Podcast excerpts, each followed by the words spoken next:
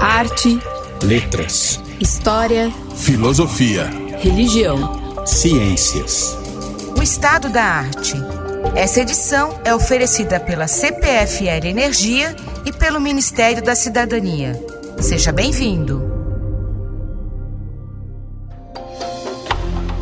Olá, no século XVII, o místico, filósofo e cientista Blaise Pascal dizia que o ser humano é uma criatura irremediavelmente perdida entre os dois extremos do infinitamente grande e do infinitamente pequeno. Mas as últimas gerações de cientistas parecem infinitamente mais próximas do pequeno. Já em 1959, o físico laureado com o Nobel Richard Feynman previu a miniaturização extrema da tecnologia até a manipulação de moléculas e átomos como blocos de construção. Desde os anos 80, invenções e descobertas na fabricação de nanoobjetos têm atestado esta visão. Em poucas décadas, a nanotecnologia tornou-se um mercado trilionário que move universidades, corporações, militares e governos em travessias multidisciplinares entre as fronteiras da química, biologia molecular, ciência dos materiais e física da matéria condensada para compreender e alterar propriedades inesperadas. Desde 1999, estima-se um crescimento anual da ordem de 15% de nanodispositivos no mercado. Alguns pensam que a nanotecnologia trará a próxima revolução tecnológica após a revolução industrial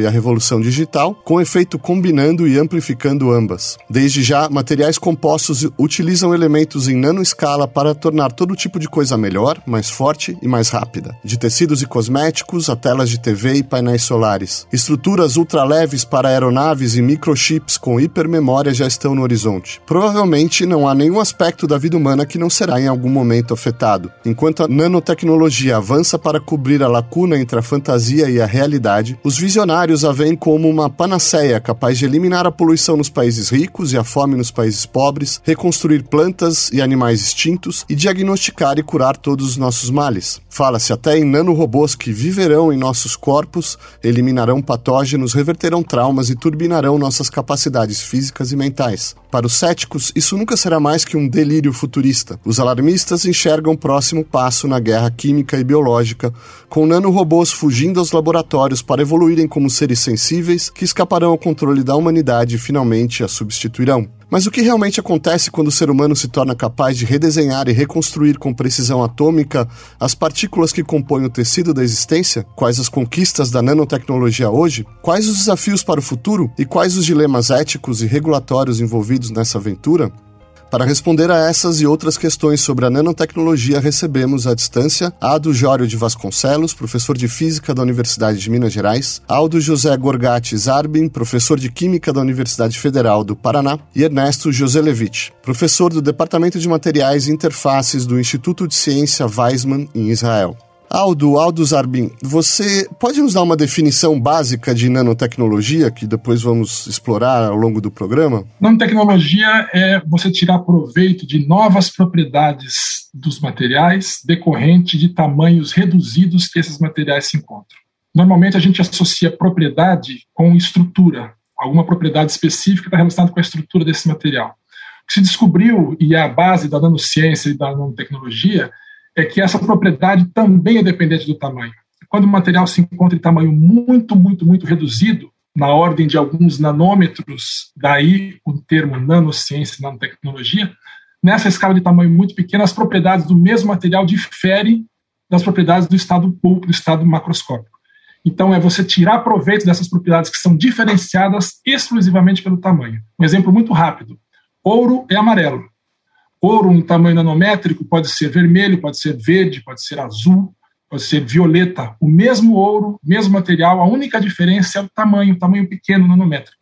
Então, quando você tira novas propriedades, algumas inclusive que não existem em escala macroscópica, quando você encontra novas propriedades decorrentes do tamanho, é saber controlar esse tamanho para tirar proveito dessas propriedades, uma gama é, enorme de aplicações. Certo, eu acho que nós vamos voltar em breve a essas propriedades em mais detalhes, mas antes disso, é, Ado Jório, como começam as discussões, a conceitualização da, da nanotecnologia, em que época, é, quais são ali os primeiros, as primeiras especulações sobre esse novo campo científico e tecnológico? Celo, o, o, Aldo trouxe um exemplo muito interessante porque ele mostra que a nanotecnologia sempre esteve conosco, com a humanidade. Né? O caso do, dos, das nanopartículas de ouro, ela foi utilizada em vitros, em vitrais de, de, de é, catedrais europeias para fazer a, as diferentes colorações que dão aqueles vitrais bonitos, né? A gente tem exemplos de nanotecnologia também interessantes na, na, na Amazônia, onde os índios brasileiros eles queimavam lixo de forma nano, a gerar nanoestruturas que melhoravam o solo, que a gente entende que, que o solo amazônico, ele, por ser pobre, os índios eles modificavam para poder fazer agricultura no solo amazônico. Né? É claro que isso era feito com conhecimento tradicional e a grande modificação ela acontece no século XX, quando é, é, surgem instrumentos como o microscópio eletrônico, como o microscópio de tunelamento, que fazem com que a gente seja capaz de visualizar e manipular a matéria nessa escala nanométrica, né, que é um bilionésimo do, do, do metro. Né? Então, com o aparecimento, com o desenvolvimento desses novos instrumentos, a gente é capaz de visualizar de forma mais é, é, é e de compreender de forma mais robusta a tecnologia que, que você pode fazer nessa escala, nesse, nesse tamanho. Ernesto, vamos, podemos detalhar um pouco mais esses novos instrumentos, essas ferramentas que vão sendo descobertas? O Aldo falou do microscópio por tunelamento. Me parece que na década de 80 ali você tem um momento de desenvolvimento grande nessas novas tecnologias. Quais, quais seriam aí as, as principais é, evoluções? Normalmente está aceitado que Uh, talvez o, uh, o, evento mais eh, significativo que marcou o começo da revolução nanotecnológica é o microscópio de, de efeito túnel. Então, esse microscópio foi, uh, foi inventado na, na IBM a Zurich. Eh, a motivação original era fazer um microscópio para estudar, para caracterizar as, eh, as, as obras de, de, eh, de silício eh, com que eh, se fazem os computadores. Então, eles utilizaram uma, uma agulha muito fina que passava sobre a superfície do material. Então, eles viram que você, você quando a agulha está sobre um átomo, a agulha para manter uma, uma corrente elétrica constante, a agulha tem que subir, depois a agulha, quando entre, entre dois átomos, a agulha baixa, assim você, eles conseguiram ter uma, uma imagem dos átomos únicos. Essa foi uma revolução também, eu acho, de, de, de caráter é, porque os átomos que foram é, propostos é, 2.500 anos antes por Demócritos na, na Grécia, esse filósofo atomista, falava da, dos átomos como uma, uma ente é, teórica. Ninguém podia ver os átomos. Então, é, esse, esse microscópio é, fez possível ver os átomos, manipular os átomos. Então, foi isso que permitiu os científicos realmente manipular a matéria à escala mais pequena. E foi isso que fez possível a, a, a revolução de, da nanotecnologia como conhecemos hoje. Podemos voltar à, definição que o Ado deu sobre nanotecnologia, a questão das propriedades, porque me parece que muitas vezes na, no, imaginário popular, quando se pensa em nanotecnologia, é, a ideia é só de dispositivos cada vez menores, mas a gente está falando de diferentes propriedades da, da matéria, né? Eu acho que a questão aqui é a diferença entre o que se poderia chamar microtecnologia e nanotecnologia, efetivamente. Né? Quer dizer, não é só uma tecnologia da nossa macro escala muito miniaturizada, mas é lidar com propriedades diferentes. Né? Quais seriam essas diferenças das propriedades da matéria? Como de distinguir micro do nano? Alguém pode pegar essa? Aldo Zarbin. Eu acho a diferença, na verdade, Marcelo, é além da faixa de tamanho, né, nós estamos falando aí uma diferença é, bastante significativa, da ordem 10 a terceira, né, entre o micro e o nano. Lá na escala nano, eu tenho mudança de propriedade mesmo da matéria. Não é simplesmente uma questão de miniaturização. O que acontece é que, veja, como nós estamos falando de matéria em escala muito pequena, para você ter uma ideia, uma, uma nanopartícula de 5 nanômetros, por exemplo, nós estamos falando aqui em algo como 5 a 7 mil átomos, que isso é absolutamente pequeno, né? isso é muito pouca coisa.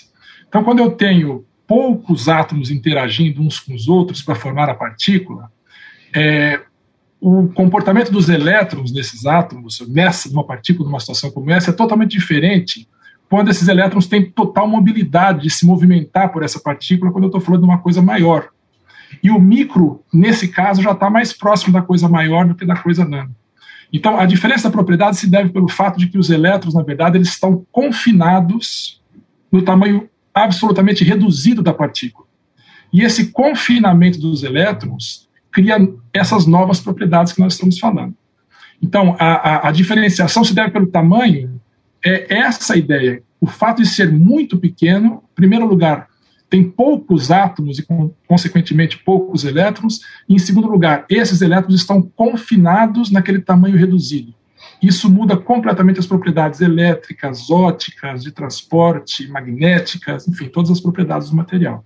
É. E, logicamente, quanto menor, maior é esse efeito. Então, é por isso que para um mesmo material, uma partícula de 3 nanômetros é diferente de uma partícula de 5 nanômetros, apesar de ser o mesmo material, porque o tamanho aonde esses elétrons está confinado difere de uma partícula para outra.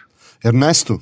Um exemplo é, muito bom do, do confinamento quântico que, que falou é, é, o amigo Aldo aqui é, por exemplo, a, as é, é, partículas de, é, do semicondutor selenuro de cadmio, que normalmente tem uma fluorescência, quando você ilumina é, com a luz ultravioleta, tem uma, produzem uma luz vermelha, mas se, você, se as, a, as partículas têm um tamanho é, menor do, dos, dos 5 nanômetros, você vai faz, fazer as partículas mais pequenas, então a, a cor do semicondutor por causa do confinamento, da, da, do comportamento dos eletrões, dos elétrons, é, quando são iluminados é, com a luz é, ultravioleta, a, a cor, da, a cor da, das partículas, quando se fazem mais pequenas, vai virando do, do vermelho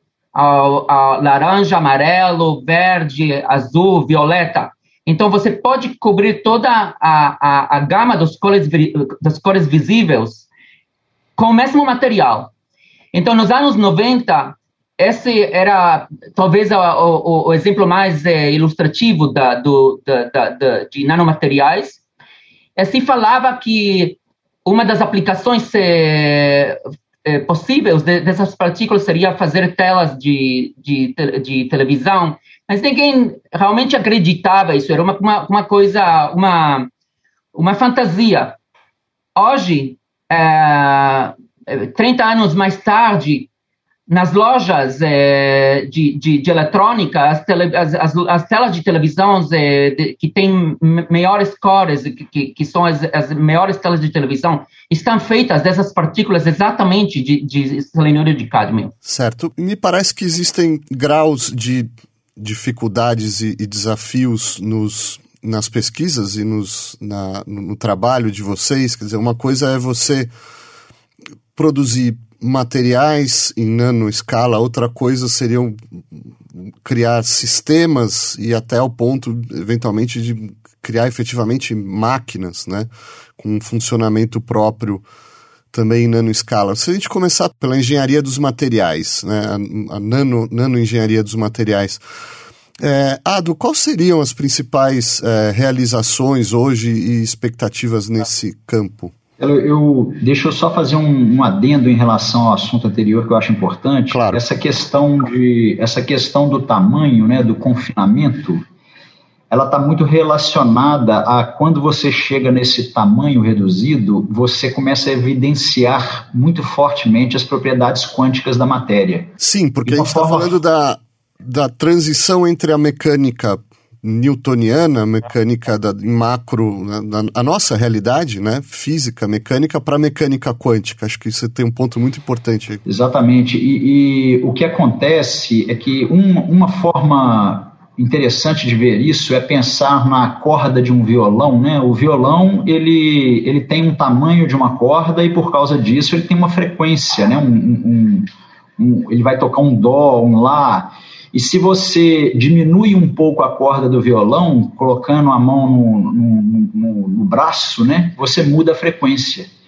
Então é um pouco isso que está fazendo a mudança de cores, né? Quando você adiciona átomos ou diminui o número de átomos, como você está na escala reduzida, onde as propriedades ondulatórias da matéria elas já se evidenciam, que é uma propriedade né, é, da mecânica quântica, quando você aumenta um pouco o número de átomos ou diminui um pouco o número de átomos, é como se você estivesse andando com sua mão na corda, na corda no traço, né, no braço do violão, né?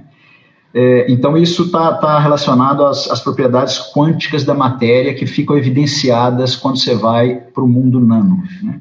O grande desafio quando você vai para a escala nano é você, o que foi possível lá com o microscópio de tunelamento, é você realmente ser capaz de fazer modificações e fazer engenharia, né, fazer a nanoengenharia de materiais. Né? Isso, o, os colegas que estão aqui com a gente, eles têm exemplos de, das, das pesquisas deles mesmos, que são muito interessantes, porque você tem que entrar já no, no, como mexer átomo a átomo é muito difícil, né, muito laborioso, vamos dizer assim, você começa a fazer uso de sistemas autoconstruídos, que por causa da, do entorno é, é, que você coloca, muitas vezes assim, a, as condições físico-químicas que você coloca o sistema, ele começa a se autoconstruir como se ele fosse né, um, uma nanomáquina mesmo. Né? Isso que gera é, é, é,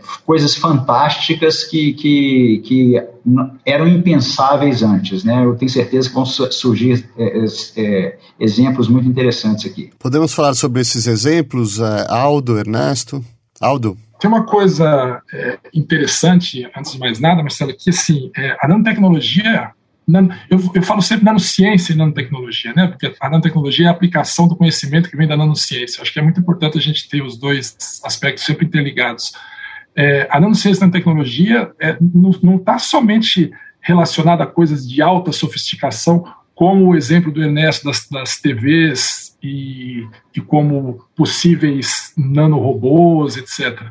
Veja que isso está presente no nosso dia a dia em coisas absolutamente simples. Hoje, a grande maioria dos cosméticos lança mão de nanopartículas. Eu estou falando aqui da, da, da os telefones celulares são totalmente dependentes de é, nanotecnologia. Você hoje as máquinas de lavar roupa algumas delas têm nanopartículas de prata para evitar é, é, proliferação de, de, bactérias, por exemplo, assim como aparelhos de ar-condicionado. Você é, capaz de comprar hoje meias anti-chulé com nanotecnologia. Né? Então, eu estou falando de coisas absolutamente simples e que estão impregnadas no nosso dia a dia. Então, porque muitas vezes a gente pensa na tecnologia como se fosse uma coisa futurista e de altíssima tecnologia, mas isso é uma coisa que está aqui no, no, pé do chão mesmo. A gente a gente está. E aí o grande desafio que nós tivemos, né, que isso é, é, continua sendo um desafio constante, mas que já evoluiu enormemente nesses últimos 30 anos, como disse o Ernesto, é exatamente conseguir preparar essas nanopartículas. Porque se nós sabemos que é, as partículas nessa escala de tamanho têm propriedades diferenciadas, algumas propriedades fantásticas, nós sabemos também que a natureza não quer manter essas partículas em tamanho pequeno. O caminho natural, termodinâmico, é fazer com que as partículas cresçam. Então, quando você vai produzi-las, a tendência da natureza é fazer com que as partículas se aglomerem, aglomerem, aglomerem e comecem a crescer. Então, o primeiro grande desafio foi exatamente o desafio de preparar em escala. Porque uma coisa é você preparar com um microscópio onde você vai manipulando um átomo, um outro átomo, ou uma partícula e outra partícula. Outra coisa é você preparar grandes quantidades para você produzir é, material que seja vendável. Né? Então, esse foi um desafio extremamente importante, que é conseguir controlar a matéria nessa escala de tamanho. E isso foi uma, uma participação é, enorme da comunidade científica e o, a quantidade de avanço que foi feito nessa, nessa direção também é imensa. Posso é, perguntar sobre alguns, alguns conceitos que me parecem do, do, do campo é, de vocês na, é, no esforço de é, abordagem desses, é, desses desafios. Se fala numa abordagem top-down e numa abordagem bottom-up, né? ou seja, uma de cima para baixo, do grande pequeno e do, do, do de baixo para cima. O que seriam, é, Ernesto, essas duas abordagens? Podemos começar a, a detalhar isso? Ah, sim, a, a, a abordagem é, top-down quer dizer que você vai determinar a estrutura desde a sua, a sua ordem de, de, de grandeza de, macroscópica, é, é, vai determinar exatamente como as coisas vão ficar é, desde o alto, usando uma máquina, por exemplo, a litografia, é, que se, se usa para fazer os, eh, os eh, chips da, da, das computadoras, né? É, é, tem a vantagem que é, é, determinista, você sabe exatamente onde cada coisa vai ficar, mas tem muitas limitações, porque você não tem é, realmente o controle da, da, da estrutura ao, a nível atômico. Então, tem outra abordagem que o Ado mencionou, a, é, é, é a ideia do, do auto, auto-ensamblagem, é? da, da, de, quando você já não pode é, criar, criar certas estruturas é, da abordagem top-down, fazendo a, a, litografia, por exemplo. É? Se você quer construir um, é, um, os nanotubos de carbono ou nanofilos de, de semicondutores, não pode fazer isso com, com a a, a, litografia não pode controlar exatamente como os átomos vão, vão ficar é, é, juntos. Então, você tem que entender como os átomos têm a vontade de é, ficar é, juntos de uma certa ma maneira. Então, isso é a abordagem bottom-up. Você vai construir um mundo a partir da, das, das, das eh, unidades mais pequenas. É? Os átomos é, é, é construem moléculas, as moléculas vão construir uma estrutura mais, é, mais grande, onde você tem o controle a, da estrutura a, ao nível mais pequeno, ao nível atômico. Certo. É, do Jório, é, dentro da escala de complexidade do, do, nosso mundo, mundo físico, né, desde a, do, da matéria inanimada, inorgânica, até os níveis de complexidades moleculares maiores, até chegar eh, no limite na, na, na própria vida, é, existe uma diferença muito importante entre justamente materiais inorgânicos e materiais orgânicos, né? a complexidade de materiais formados pelo carbono. Isso é na, na, na escala, no campo dos nano, nanomateriais, né? Como é, essa diferença afeta né, a produção tecnológica, os, as pesquisas da nanociência? Qual, qual, qual seria para é, o universo nano a importância dessa distinção entre materiais inorgânicos e orgânicos? Você falou uma coisa muito interessante que tem é, a complexidade que você, que você cita, ela não, não é apenas de caráter técnico, tecnológico, ela também é uma questão ética, né? Porque o, existem materiais inorgânicos complexos e existem materiais orgânicos simples, se você pegar simplesmente do ponto de vista de arranjo atômico. No entanto, quando você faz uma tecnologia que é para funcionar como um display de, de, de uma tela de, de, televisão, como o Ernesto falou, as, vamos dizer assim, os limites e as complexidades éticas são uma, né? Agora, se você vai fazer engenharia de tecido, se você vai desenvolver uma droga que vai, é, é, um carreador de droga que vai levar um, um fármaco espe especificamente a um tumor, né, que isso é um exemplo que a nanotecnologia pensa, aí a complexidade, a preocupação ética e com a saúde já é de um, de um nível completamente distinto. Né? Se uma tela de computador funcionar mal ou durar pouco, não tem problema. Né, do ponto de vista ético, assim, é, é claro que se você não vender gato por lebre, né? Mas se você fizer alguma coisa que o desenvolvimento hoje parece positivo para o ser humano, mas em pouco tempo é, causa um câncer, isso já é, já é bem mais complicado, né?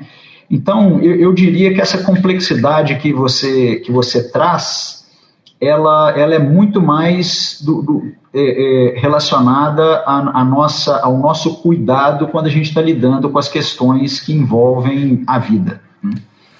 Não, excelente. Tem um caso mais, é, tem um caso é, ainda mais complexo que um dos campos é, talvez mais interessantes da, da nanotecnologia hoje é a interface entre a eletrônica e o sistema nervoso. É, tem gente que está tentando de conectar as neuronas com dispositivos ele eletrônicos. Então, isso, quando isso funcionar, vai fazer possível, por exemplo, a, a, a telepatia. Você não tem que, agora, quando você vai no supermercado ou na loja, a sua mulher é, quer dizer que o, que o que você tem que comprar, ela manda uma, uma mensagem de WhatsApp, você tem que ler. Mas imagine você que uma pessoa que está conectada, suas neurônios estão conectadas com um dispositivo que envia mensagens eh, eletrônicas eh, a outra pessoa que está pensando, não tem que escrever nem nada, você está pensando uma coisa, a outra pessoa vai pensar imediatamente e vai receber sua, sua mensagem. Então, isso é, é vai, eh, que, que parece é, ciência é, futurista, mas é, é, é, fisicamente possível. Isso comporta umas questões é, questões é, éticas muito grandes. é fantástico. Eu, vejo que a gente está gradativamente entrando num campo que é literalmente fantástico, né, de, de, é, de fantasias, mas que vocês estão dizendo que são, é, em tese, possíveis. E isso traz desafios e dilemas éticos. Vamos entrando pouco a pouco nisso, mas até já passando do, do, dos materiais propriamente ditos até a, a ideia de máquinas moleculares. Né? É, Aldous Arbin, qual, quais seriam os, os principais desafios para nano, nanotecnologia molecular? Já existem exemplos de máquinas? É, quais são os, os, principais exemplos de máquinas moleculares? O que está aí na ordem do dia?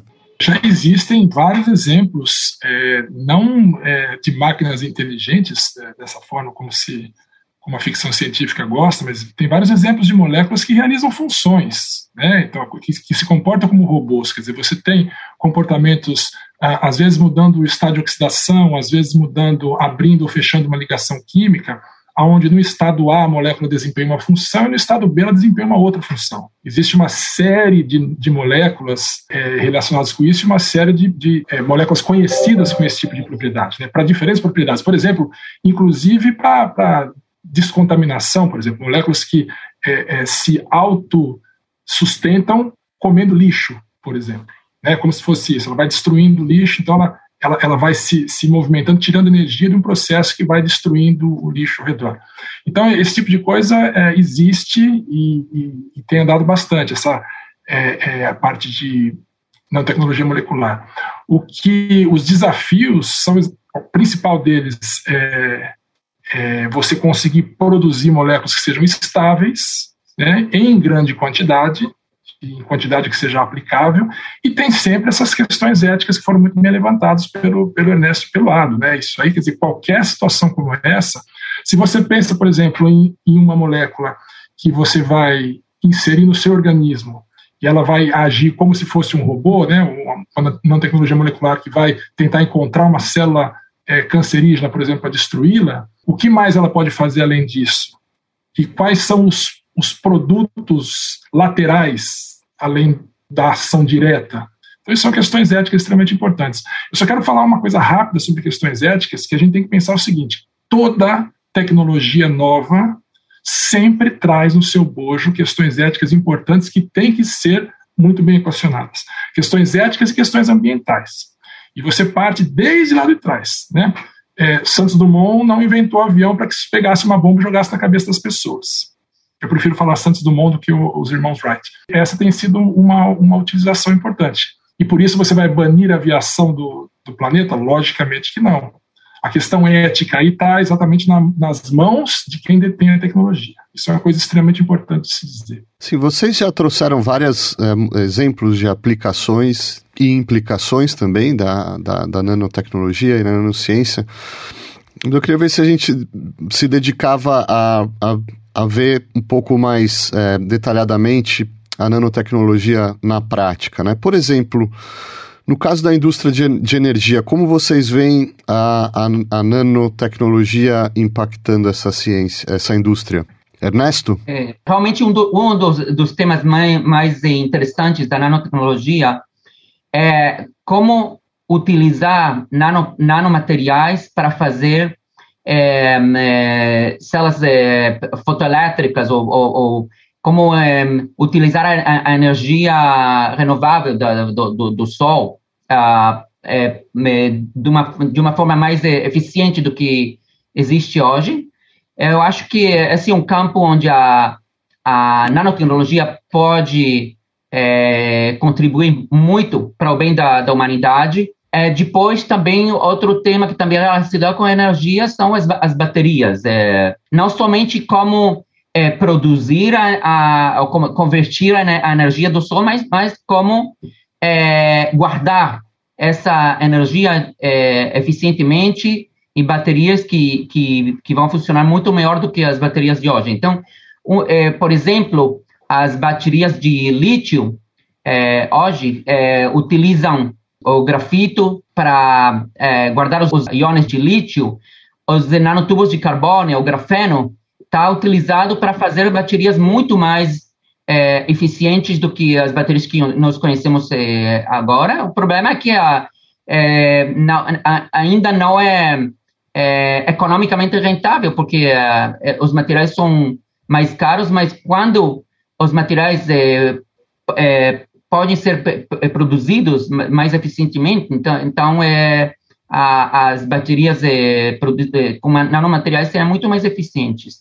É, um outro, outro campo também relacionado é, é a utilização de nanomateriais para é, para salvar a, a, é, é, é as, o, o, o, lixo da, da, a, da, contaminação, por exemplo, o, o petróleo que, que, que, que que que que está no mar quando tem um, um, barco que uh, que uh, que, que verte da, a, a, o petróleo, então tem partículas que podem é, absorver o petróleo e concentrar o petróleo, que é muito mais fácil depois de, de, de, de, de recolher.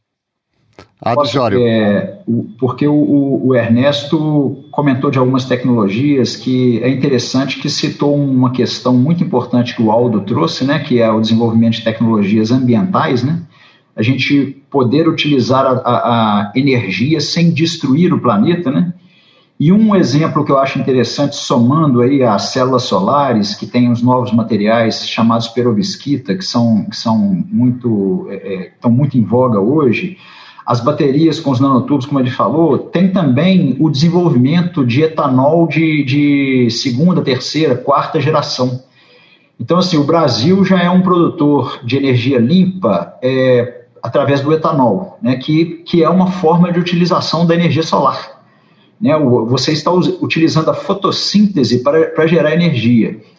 E o que está sendo desenvolvido hoje no Brasil é o etanol do bagaço da cana e isso é desenvolvido também fazendo manipulação de, de, de bactérias que são, é, vamos dizer assim, é nanobiotecnologia, para que ela possa transformar o bagaço, que geralmente vira lixo, em, em energia, em etanol também. Vou fazer um comentário muito rápido. Eu acho que a área de energia, a área de energia é é uma das mais impactadas pela nanociência e nanotecnologia, em toda a sua extensão. Eu falo desde geração, como foi bem levantado pelo Ernesto, pelo lado, é, ao armazenamento e à transmissão de energia também. Todo esse processo de transmissão em grande escala também você tem novos materiais, a possibilidade de melhorar todo esse processo. E tanto energia renovável como também as energias é, é, é poluentes, né? Quer dizer, toda a tecnologia que você tem, desde a extração do petróleo até é, é, é destilação e todo o processo até chegar no produto final, você engrandece e produz menos resíduo com o auxílio da nanotecnologia. Um exemplo também que uma, uma, um desenvolvimento aqui no, no Instituto Weizmann, um colega é, me, é, meu, é, o professor é, Tene, que descobriu faz uns anos um, umas nanopartículas é, que tem capas como uma cebola, uma, umas nanocebolas.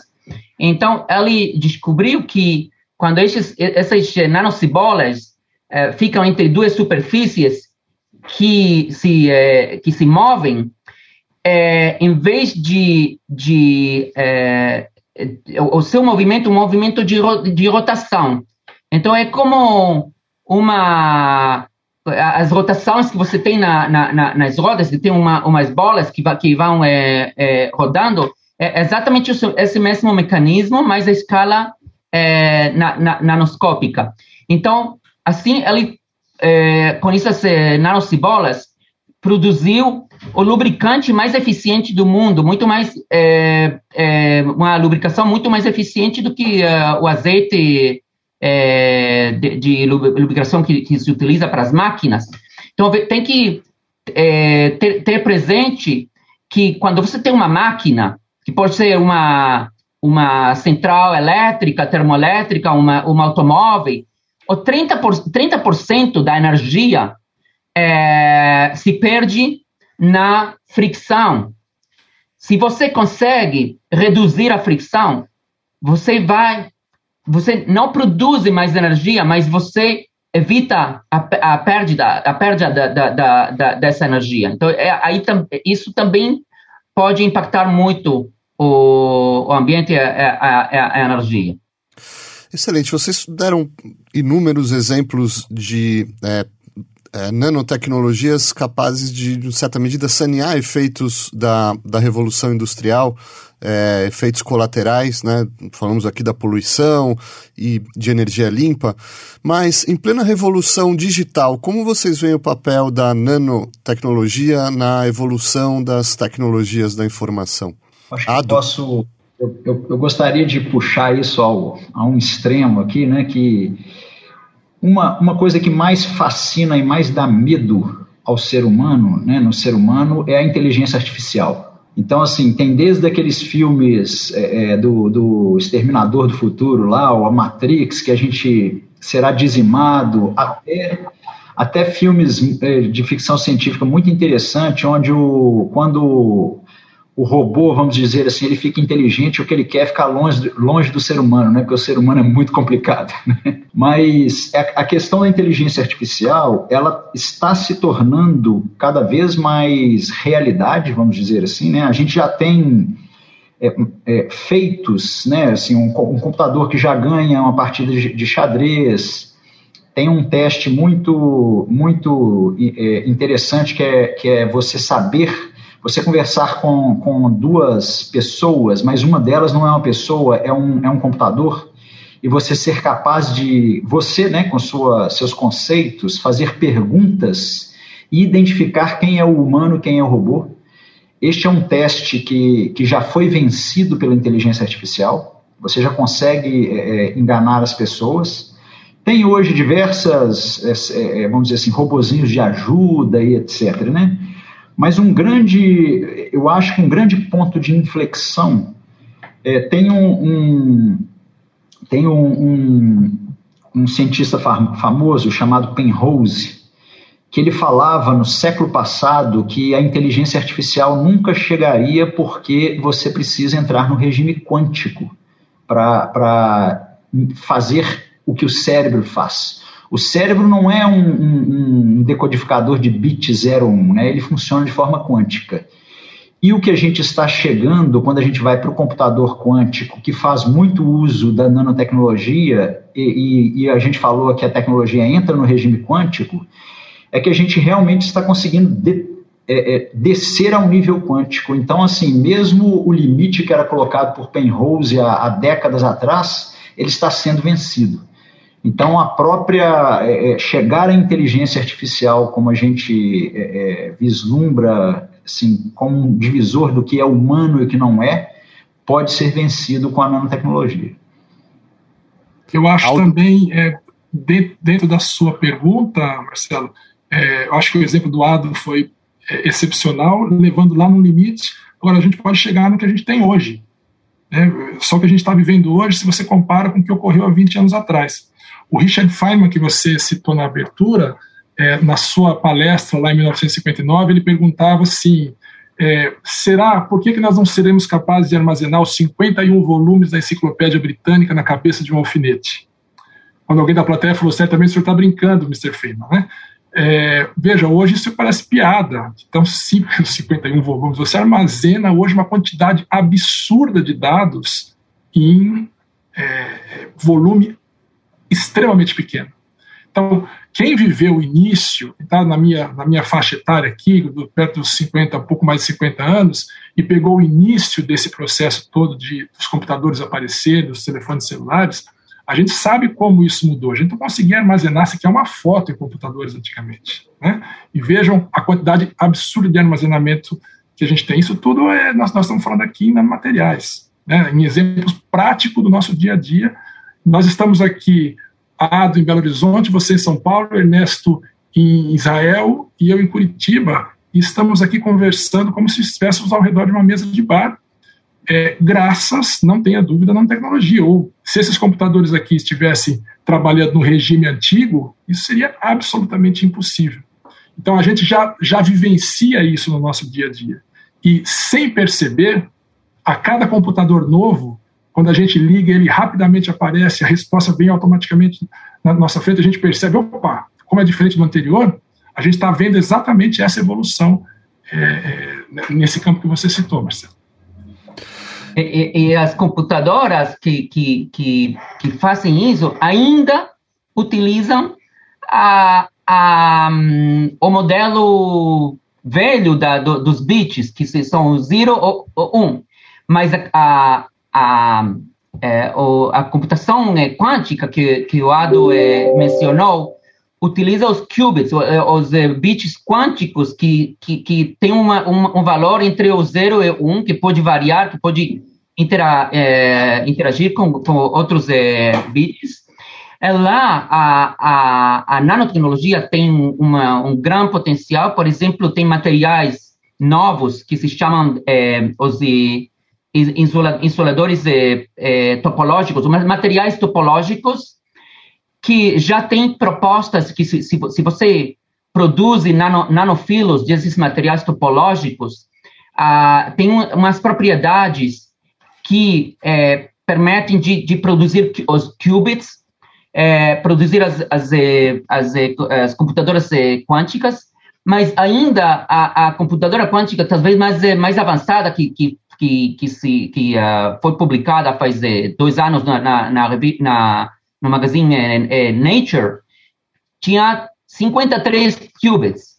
É, tinha que ter 54, mas um, um dos, dos qubits não funcionou. Mas um, um número muito pequeno, quando você é, é, ser capaz de, de, de produzir um, um, computador quântico com muitos, muitos qubits, isso será uma revolução total da, da, do mundo, no mundo da, da informação. E existe um outro campo extremamente excitante, fascinante, mas também cheio de riscos, que é a nanotecnologia na, na medicina, né? Nesse, nessa área de desenvolvimentos na bioengenharia de tecidos, farmacologia, enfim, nas ciências da, da cura, de uma maneira geral, é, como, como vocês veem as, o, o, estágio de desenvolvimento da, da nanotecnologia, os seus grandes desafios? Ado. Eu lembro o que o Aldo tem insistido aí. Uma, um, um ponto é que isso já faz parte da nossa vida, né? Desde de, é, a gente está vendo aí o desenvolvimento de vacinas a tempo recorde que foi para a Covid, né? A gente tem, você pega um bloqueador solar, né, que impede o câncer de pele, vamos dizer assim, ele, quando ele surge, ele tinha fator 4, fator 6, hoje é fator 40, 60, e isto também é o desenvolvimento da estabilidade das nanos, nanopartículas de, de óxido de titânio que estão na formulação e absorvem ultravioleta. Né? Então, é, muita coisa já existe. Agora, é claro que tem o, o outro limite, que é, que é um, um, grande sonho, vamos dizer assim. A gente sabe, por exemplo, que o, que o, o, o tratamento de câncer ele é muito destrutivo do organismo em geral. Né? Você quer atacar só as células tumorais, no entanto, você ataca o seu organismo todo e a pessoa, com a quimioterapia, com a radioterapia, ela sofre muito. Então, já existe o desenvolvimento de nanoestruturas que são carreadores de drogas que vão se alocar só nos tumores para que você possa fazer um, uma, uma terapia local que destrói apenas o tumor. Então, é, é, tem diversos exemplos como esses sendo desenvolvidos e aí, a maior preocupação que aparece quando, quando você levanta a questão ética, eu acho que está em relação sempre né, a, um, a um grande problema da humanidade, que é a desigualdade, né? Então, daqui a, daqui a pouco, você vai ter é, pessoas que, que têm acesso a, essa, a, a, a, toda essa tecnologia e vão ter uma condição de saúde, do nascimento à morte, né? De altíssimo nível, enquanto pessoas ainda sofrem de, de, de desnutrição né, no, no, nascimento. E, então, é esse que é o grande é, é, questão que a humanidade tem que equacionar e que não tem necessariamente a ver com tecnologia, né? ela, é, ela é uma questão social, é uma questão política, é uma questão filosófica.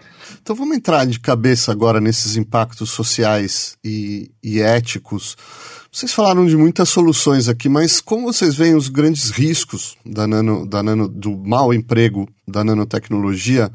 É, talvez uma, uma área, às vezes, que alguns chamam de nanotoxicologia, né? Quais seriam os riscos para a saúde humana, para o meio ambiente? Quais são, eu estou tentando pensar os desafios regulatórios né, e éticos que vocês, mais do que qualquer um, tão, estão envolvidos Aldo. Eu acho que, eu volto a dizer, como toda tecnologia nova, essas são questões extremamente importantes. Veja, eu sou químico. No, há pouco tempo atrás, há 20 ou 30 anos atrás, eu encontrava padarias onde estava escrito o saquinho do pão, nosso pão não contém química. Veja, é, um, um, o nosso pão é um, é um total vazio, né? Mas a imagem da química, por muito tempo, foi associada a coisas ruins, eu não sei qual é a origem disso, mas é sempre assim, ó, é, cabelo sem química, pão sem química, etc. Quando é exatamente o contrário, né? A química que traz todas as soluções, inclusive de é, é, despoluição, por exemplo. Né? E eu acho que no caso da, dessa tecnologia nova que envolve nanopartículas, nós estamos passando por esse mesmo processo. Agora, é fundamental, antes de você colocar qualquer produto no mercado, veja, nós estamos acompanhando agora o que tem acontecido com as vacinas para o Covid. Né? Antes da vacina simplesmente estar disponível para ser aplicada na população, existe uma infinidade de testes que a população agora já está todo mundo sabendo e conhecendo, todo mundo expert né, em fase 1, fase 2 e fase 3 de teste de vacina. Existem as agências regulatórias que têm que é, é, ser é, provida de vários dados com relação a esses estudos que permitem afirmar que com um alto grau de segurança é possível usar aquela, aquela vacina, etc. Com relação a qualquer novo material que aparece, principalmente esses nanomateriais, a preocupação é exatamente a mesma. Você tem que ter sempre um trabalho, em primeiro lugar, com relação à saúde da população. Quer dizer, quando você introduz nanotubo de carbono, eu estou vendo um taco de golfe aí atrás do, do, do ado, então, se você coloca um nanotubo de carbono é, no taco de golfe, que é uma das aplicações hoje em dia para nanotubos, né, para dar uma maior resistência mecânica é, a, a, a equipamentos esportivos, Quer dizer, o que, que vai acontecer com esse nanotubo conforme esse, esse taco vai sendo usado e vai sendo é, é, erodido? Para onde vai esse nanotubo na, na, na natureza? O que, que vai acontecer com esse nanotubo que vai entrar no solo, que vai chegar na, na, nos rios? O que, que acontece com alguém que vai respirar esse material? Então, é, e, e, o que eu falei do nanotubo de carbono vale para todos os outros materiais, nanomateriais. Né? Então, sempre que você tem que ter essa preocupação, em primeiro lugar, com o aspecto ambiental, em segundo lugar, com o aspecto da saúde da população é, em contato com essas coisas. Existe uma grande preocupação nisso, felizmente, e, e muitos pesquisadores ocupados com essas questões. Né? Quer dizer, você tem o que você falou de nanotoxicologia, é, é, é, é, entender todo esse processo desses diferentes materiais faz parte do, do, do trabalho de muita gente, inclusive e fundamentalmente de governos. E agências regulatórias. Ah, do Jório. Estamos... É só para descontrair um pouco, Aldo. O taco é, de, por estranho que pareça, o taco é de hockey, não é de. Eu estou vendo de muito longe. É. Agora, é, falando um pouco, é, soltar um pouco a imaginação agora, os apetites é, em relação ao futuro, né? É, em termos de especulações, é, como vocês veem aí as, as possíveis grandes descobertas revolucionárias, por exemplo, a nanorobótica, é, é, é algo factível? É possível imaginar que você vamos ter robozinhos em, em nano escala ou isso é, já é algo é, do, do, campo da ficção científica e só? Eu acho que uh, tudo depende como você é, a, a, sua definição, porque as, os nanobots já, já existem. Os, os, um vírus é como uma, é uma espécie de, de nanorobot também. Eu acho que a, a, a fronteira entre a biologia e a nanotecnologia é muito difusa. Né? Você pode fazer umas nanopartículas, nanopartículas que têm moléculas biológicas que é, interatuam com, a, com, a, com a, uh, o, sistema biológico, é, pode fazer, tem um sistema biológico que está misturado com nano, nano, nanofilos, nanopartículas. Os nanobots já, já, já existem. A questão é como de, de, que lado vai, vai essa interface entre, entre os, os, nanomateriais e a biologia, de que lado vai, vai se mover. É, então, é, é o, já, já, já tem, por exemplo, é, é, laboratórios que utilizam é, é, tecidos mi, misturados, que têm células é, vivas misturadas com nanomateriais que têm, têm funções é, de é, eletrônicas, é, de, por exemplo, para para é, é, medir o nível de, de, de, de glucosa, do, do açúcar no, no, sangue de uma pessoa que tem diabetes, um diabético, por exemplo, é, utiliza as células do pâncreas misturada de, de, de nanotubos de carbono, por exemplo. É, então, é, eu acho que os nanorobots é, serão aqui antes de que é, se, é, nós somos conscientes de, de, de, que isso pode se chamar um nanorobot. Que tal, Ado? Como você vê essa convergência entre a nanotecnologia, a biotecnologia, ciências uh, informais e cognitivas? Quer dizer, Acho que a questão aqui é como isso pode aprimorar ou talvez deformar a nossa, a nossa condição humana. Essa, essa pergunta é muito importante até do ponto de vista de estruturação das nossas universidades e, do, da, e da educação, sabe?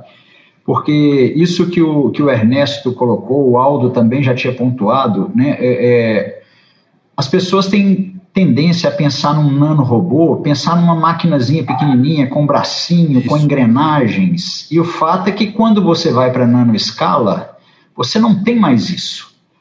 É, é, o próprio funcionamento da célula, né, do, da célula não, perdão, da, da nanoestrutura que faz essas funções que pareceria com que o robô faria. Então, essa coisa já existe. Aí você vê a convergência, voltando à sua pergunta, então, assim, na biologia, a natureza já faz nanotecnologia. Na química, a natureza já faz nanotecnologia. Quando você vai do bottom-up, você muitas vezes os, os, físicos eles vêm muito do macro para o nano e para o atômico. Então, a grande questão que, que passa por definições, como, como o Ernesto e o Aldo já pontuaram, é de, é de você realmente colocar a fronteira entre as medicinas, desculpa, entre as disciplinas. A fronteira entre o que é, o que é agora a química, a biologia, a física, e isso está muito misturado, e por isso que eu disse que isso impacta até a forma como a gente aprende. Porque o nosso, a nossa educação ela é muito disciplinar. E quando você desce para o mundo da nanotecnologia, você precisa saber química, você precisa saber biologia, você precisa saber de medicina para você gerar uma solução para um, um problema, criando assim a, a nanotecnologia. Podemos fazer uma, uma rodada final? Temos pouquíssimos minutos aí, mas para vocês fazerem considerações sobre o presente, o futuro, seja das, dos desafios tecnológicos e científicos propriamente ditos, ou se quiserem dos desafios éticos, ou se quiserem talvez conjecturar sobre possíveis utopias ou distopias da nanotecnologia. Enfim, aí fica a palavra final de cada um de vocês. Aldo Zarben. Bom, eu gosto de dizer que a nanotecnologia já está no nosso, no nosso dia a dia e que não há uma única área do conhecimento que não seja afetada pela presença da nanotecnologia, da nanociência da nanotecnologia. Eu, eu gosto muito de olhar para essa realidade e para a realidade que isso possa trazer é, melhor conforto para, para os cidadãos, que isso possa trazer mais riqueza, que essa riqueza possa ser distribuída e que a enorme desigualdade que para principalmente nesse país é, possa ser diminuída com isso. Um exemplo muito rápido: você pode pensar em nanotecnologia como um produto novo ou como algo para substituir algo que já existe. Então, se você pega, por exemplo, a indústria química, a grande indústria química, que se depende fundamentalmente de catalisadores, por exemplo, você pode aumentar violentamente o rendimento de uma reação química simplesmente substituindo o catalisador que já existe por um catalisador nanoparticulado. E isso vai diminuir energia, isso vai aumentar lucro, isso pode aumentar é, emprego, por exemplo. Então, o que eu quero dizer é que isso, a, a nanotecnologia não tem que ser encarada como uma coisa que está distante, como uma coisa futurista ou somente como coisa de altíssima tecnologia. Eu acho que a coisa mais importante é ver aonde que qualquer empresário, qualquer industrial, qualquer pessoa que esteja disposta a montar uma startup, por exemplo, possa tirar proveito disso. E há como tirar proveito. E tirar proveito para o bem. Eu acho que eu sempre tenho essa, essa questão. Ou seja, a gente, a gente trabalha, a gente faz ciência, a gente gera conhecimento pensando no bem. Isso é, é, é a mensagem que eu gostaria de deixar aqui. Perfeito. Ernesto Joselevich. É, eu, eu, eu, acho que para mim é, é uma, uma mensagem importante para é, para os é, ouvintes, é, é, é, o público, que a nanotecnologia tem muito benefício para a humanidade. não tem que ter medo da, da, das ameaças que, que, existem. Toda tecnologia, como o Aldo falou, desde que o homem é homem, como o descobrimento do, do, do fogo, o fogo pode ser, pode ser é uma nova tecnologia que pode ser utilizada para cozinhar ou, pode, ou para fazer a guerra. Todas as tecnologias têm uma ameaça é, é, possível, mas a gente tem que ver o benefício. É, é eu acho que o benefício da, da nanotecnologia para o conforto da, da humanidade, da, da, igualdade, é enorme. É isso que, que, que, a, que a gente tem que, tem que ter presente. A do Jório. Os colegas já falaram temas muito importantes, eu vou falar um pouco da mudança, né? O, o, o, Aldo falou como que quando a gente era novo, praticamente não existia computador. Tem um caso que aconteceu interessante de um professor que levou à sala um texto falando como que a velocidade da comunicação estava é, mudando a sociedade, aculturando os povos, etc. E no final de toda a discussão, ele expôs que aquele texto foi escrito quando inventaram o telégrafo. Então, é, as modificações, elas acontecem, os seres humanos, a gente vai ficando mais velho, a gente tem dificuldade de, de, de, de absorvê-las, isso está em ritmo acelerado, mas é praticamente faz parte da natureza da busca do ser humano. Né? Então, assim, é por isso que a gente faz ciência, é por isso que a gente é curioso. E como os colegas é, é, falaram, a gente tem sempre que se pautar para que isso não seja utilizado de forma negativa e sim para o engrandecimento da, da, da, humanidade. Muito bem, então torcendo por esse engrandecimento, lamentando que o nosso tempo é pequeno, mas espero que não faltem outras oportunidades para voltar a esses temas. Infelizmente por hoje é só, eu agradeço a do Jório, Aldo Zarbin, Ernesto Joselevich e agradeço ao nosso ouvinte por ouvir e até a nossa próxima edição.